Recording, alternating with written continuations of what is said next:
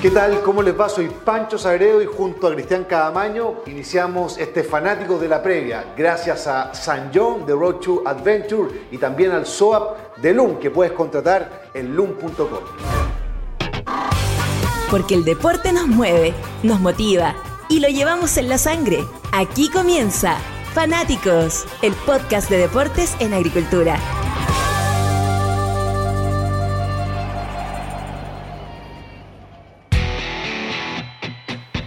Se nos viene la séptima fecha del torneo después de una sexta jornada con novedades, con triunfo de Colo Colo, con la suspensión impresentable del partido de la U y Unión Española en Quillota y con esta derrota de la Universidad Católica y el liderato extraordinario de Ñublense con 14 puntos, el único invicto del torneo y con, con Cobre haciendo una gran campaña en segundo lugar con 13 puntos. ¿Cómo te va cada año? ¿Qué tal, Francisco? La tercera derrota consecutiva de Católica, algo impensado cuando vimos en el arranque que había ganado los tres primeros compromisos y lo establecíamos como el gran candidato pensando además en los tropiezos que venía acumulando Colo Colo en el arranque. Pero de pronto en un abrir y cerrar de ojos, Colo Colo ya supera a Católica en la tabla, eh, endereza ahí una racha Gustavo Quintero, ya vamos a analizar después del triunfo de este lunes frente a Antofagasta en Calama, pero eh, quedémonos en Católica porque de verdad, no sé si hablar de crisis, pero algo está pasando. Una mala racha. Recordemos qué es lo que pasó en San Carlos de Apoquindo con la derrota 1 a 0 el sábado de Católica frente a Everton en el relato de Rodrigo Sandoval. Rodrigo. Jugando y apostando al contragolpe y se viene Everton. Partido de ida y vuelta. Acá está Diorio. Se va a meter al área. Encara por dentro Diorio. Golazo. Gol de Everton. Gol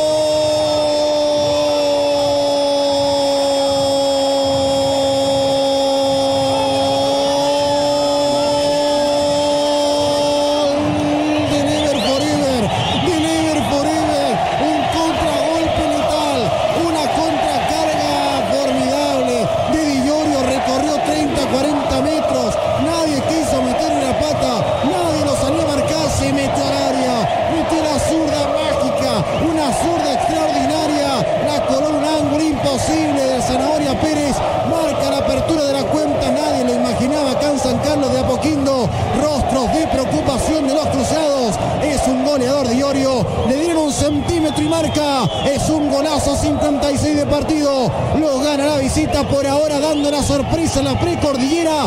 Di Iorio y el 1 a 0 para Lever Forever. Con 10 hombres casi todo el segundo tiempo por la injusta expulsión de Cuevas, la Católica no pudo frente a Everton de Viña del Mar. El relato de Rodrigo que lo podemos ver todas las semanas en nuestras distintas plataformas digitales lo puede disfrutar la gente.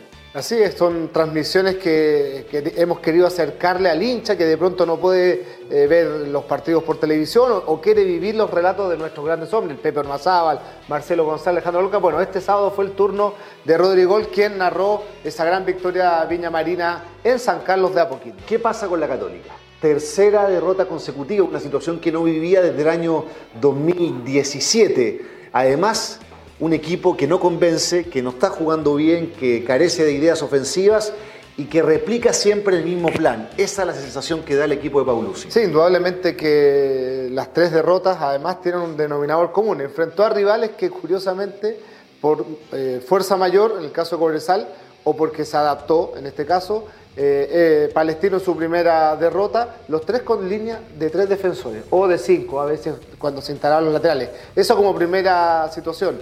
Y lo segundo, ese sistema defensivo de los rivales secó a San Pedri. Fíjate que en las primeras tres fechas San Pedro hizo tres goles. En estas últimas tres fechas apenas uno y de penal. Y tampoco se generó muchas situaciones. Tuvo una situación de gol San Pedro en estos últimos tres partidos. Entonces hay algo que está fallando Católica, hay algo que se quebró, no solamente fuera de la cancha, ya lo vamos a analizar, lo que ocurrió con Yamil Azar, lo que está pasando con Fernando Orellana, sino que dentro de la cancha Paulucci no está rindiendo el examen y hoy ya todos están poniendo el ojo en que en un momento difícil se ve la mano del técnico. Veamos el registro de Católica en las últimas tres fechas, estas tres derrotas inéditas desde el año 2007 con Mario Salas cuando hizo una muy mala campaña, le terminó costando el puesto al ex técnico de Colo Colo. Revisemos las tres derrotas de la UC en este torneo. Van recién seis fechas y ya tres tres partidos perdidos. Con la, la última vez que perdió tres partidos, Católica, tú lo bien lo decías, que fue ese campeonato de Mario Sala el segundo semestre de 2017, llegó a estar penúltimo Católica, pero como en ese entonces los descensos se definían por promedio, por cantidad de torneos, por una cierta cantidad de torneos, No corrió peligro. No corrió nunca peligro, pero como bien decías tú, eh, terminó costándole el puesto. Mario Salas al año siguiente termina yendo a Perú y luego arribando a Colo Colo el año 2019. El año pasado con Poyet, eh, también una campaña muy regular, sumó tres derrotas, pero dos en Copa Libertadores e intercaló una derrota por torneo nacional en una semana muy compleja. Y se hizo siempre con Poyet fuerte de local. El problema de Poyet es que el equipo no podía ganar en calidad de visitante. Ahora una derrota en San Carlos de Apoquindo frente a un Everton sólido en términos defensivos cuando se quedó con un hombre menos y con una propuesta a lo que juega Paqui, un equipo que tiene tres atacantes que le van a hacer problemas a cualquier Claro, equipo. Son, eh, cuando fue 11 contra 11 fue un partido parejo, aunque Católica tuvo quizás la más clara en el primer tiempo, pero curiosamente mucho se habla de que Paqui no defiende mucho sin balón, le cuesta. Bueno,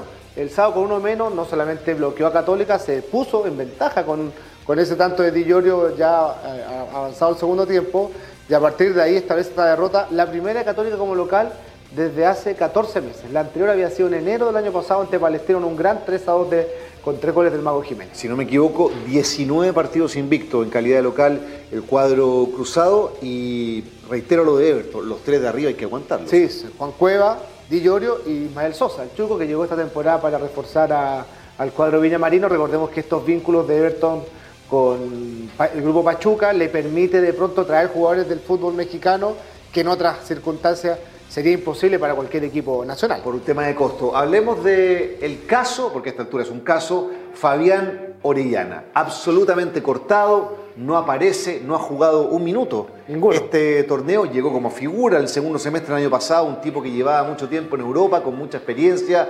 bicampeón de América, y, y no juega. Y, ya empieza a demostrar su molestia. Sí, el año pasado jugó poco y nada, pero como Católica ganaba, no pasaba absolutamente nada con su situación. Es decir, si no estaba o estaba, daba lo mismo porque había un funcionamiento, había hombres- Equipo, equipo que gana repite, Claro, tenía una explicación. Y muchos decían que no, necesita una buena pretemporada, porque él llegó en septiembre, lleg- llegó de unas larguísimas vacaciones, él había terminado su temporada en mayo, y en Católica entendían que necesitaba ponerse a, a punto. Bueno, hizo la pretemporada, en la primera fecha decidió viajar a España para resolver un asunto personal, Católica le dio autorización, reapareció en la quinta fecha en la banca, su primera situación ante Cobresal, un partido en el que iban perdiendo 3 a 1 y no ingresó. Entonces ahí llamó la atención. todos. Entraron todos menos a Orellana, de los que tenían vocación ofensiva. Y este fin de semana ante Everton volvió a estar sentado en la tribuna y ahí viene una publicación que lo decíamos, se sumó al episodio de Yamil Assad y ya se acabó eh, aquella buena convivencia la cual establecía Paulucci y me parece que ya todas estas derrotas empiezan a mostrar que hay algunas grietas en el camarín de Católica. Ahí está la publicación en Instagram. La vida te pondrá obstáculos, pero los límites los pones tú. Como diciendo, todo tiene un límite. Claro, como diciendo, yo voy a aguantar hasta cierto punto esta situación, porque ya el segundo semestre del año pasado fue raro, pero Católica ganaba y estaba en busca del campeonato. Ahora, con esta crisis, si no juega Orellana, ya es una situación, casi una disputa personal entre el técnico y el futbolista, y a partir de ahí uno puede decir, bueno, eh, hay dos caminos, o se rescinde el contrato, o se le dan las oportunidades que no es que no merezca, pero indudablemente un jugador con su trayectoria, 13 años en Europa, uno dice, si en el fútbol chileno no anda, ¿qué pasa? Algo Ahora, el ahí. tema que le hicieron contrato por Dos, años, y medio. Dos Le años quedan casi medio. dos años de contrato todavía. Entonces, veamos la placa de lo que ha sido el aporte de Fabián Orellana con la camiseta de la Universidad Católica. Ahí vemos los minutos jugados en total en el 2021, apenas 168. O sea, en ese segundo semestre no alcanzó a sumar dos partidos completos. Y como decías tú anteriormente, en este torneo, cero. O sea, y apenas una citación. Si la única vez que estuvo citado fue en El Salvador. Pareciera que fue casi un castigo. ¿Sabes qué? Vas a viajar a El Salvador con nosotros y te vas a sentar en el banco suplente, pero no vas a jugar. Y en Santiago, ni ante Palestino, ni ante Everton, las últimas dos derrotas de Católica, o intercaladas, digamos, eh, no estuvo siquiera sentado en la banca. ¿Qué estará pasando con Fabián Orellana? ¿Qué estará pasando por su cabeza? ¿Qué querrá hacer? ¿Rescindir contrato? ¿Darle vuelta a esta situación? ¿Torcerle la mano al destino futbolístico? Uno que lo conoce muy bien, que fue compañero en selección, que ganó una Copa América con él, es nuestro compañero Mauricio Pinilla. En la mira con Pinilla sobre el tema Orellana.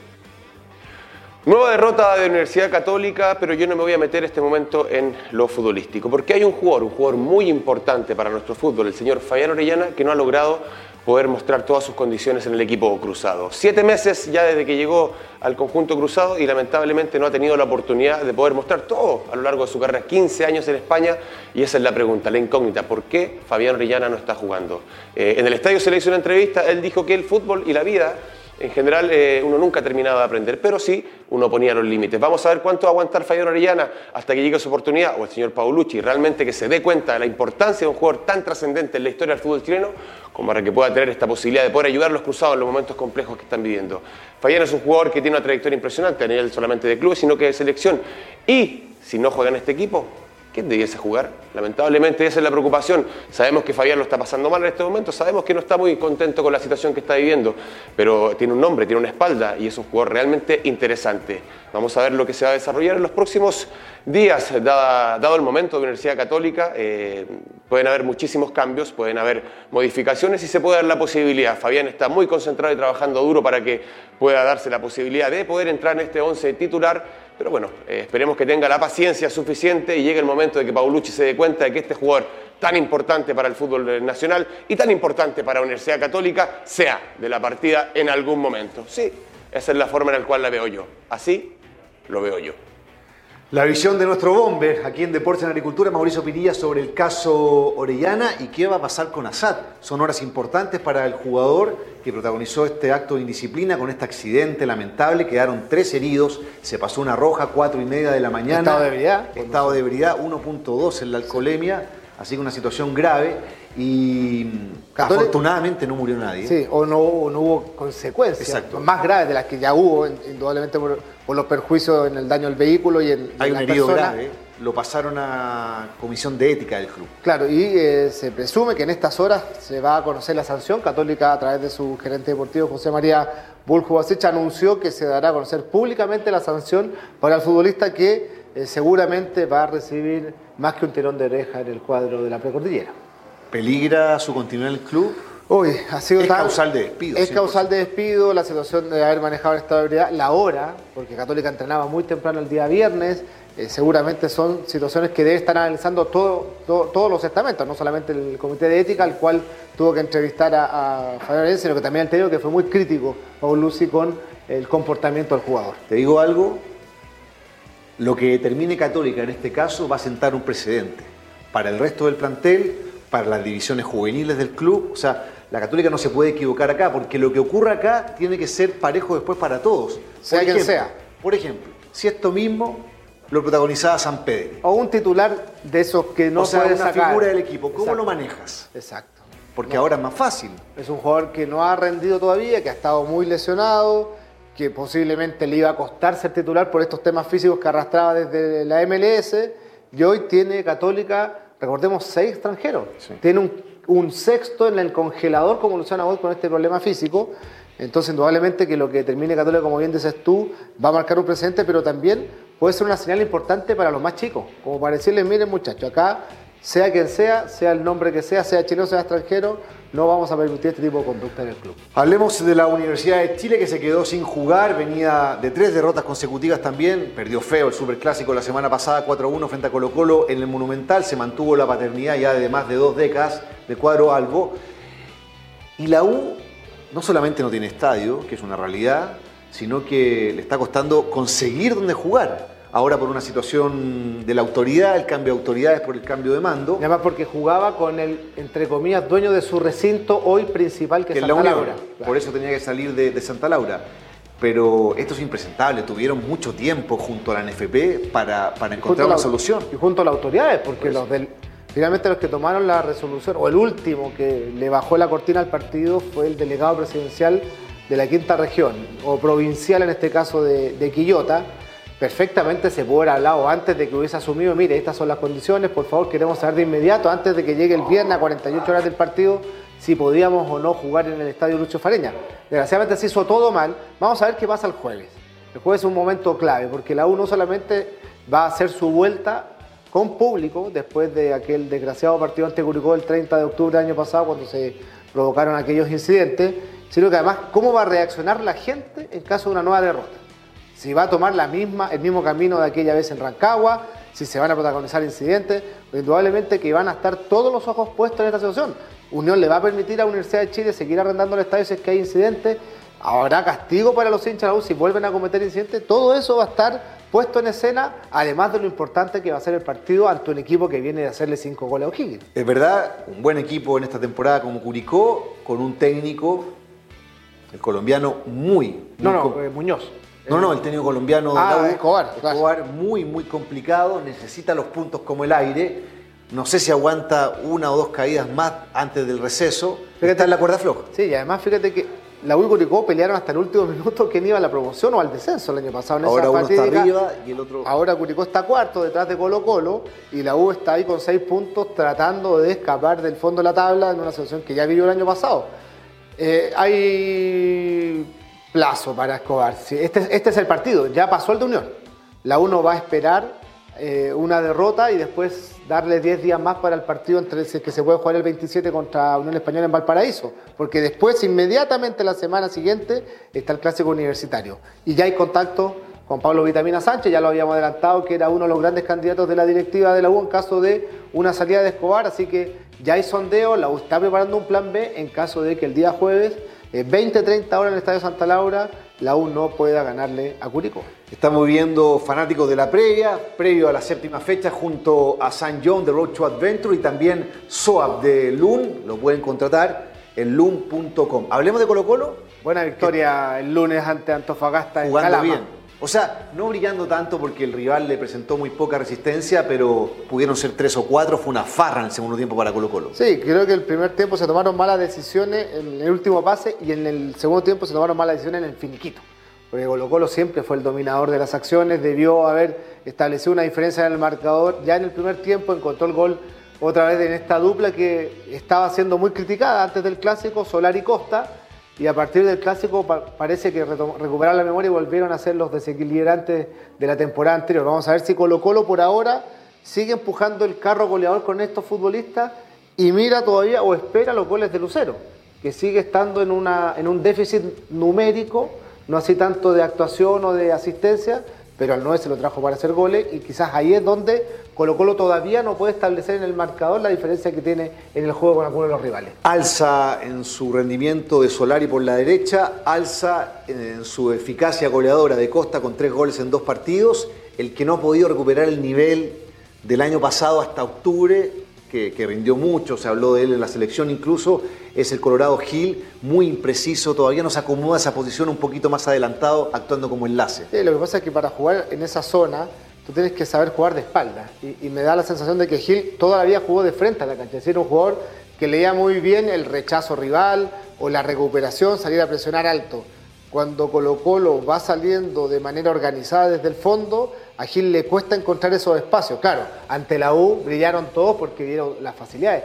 Pero Antofagasta que sí tomó mejor esa zona, no tanto los costados, porque por ahí es donde Colo Colo hizo daño, pero por los pasillos interiores le costó acomodarse a Gil y no fue ese jugador desequilibrante, como dices tú, donde Quintero insiste en que es el único que puede dar el pase entre línea, el pase al 9, y, y no tiene otro futbolista de esas características en el plantel, o no confía tanto, por ejemplo, en el chico Villanueva para hacerlo jugar en esa posición. Colo Colo ya está tercero con 12 puntos, enfre- 11.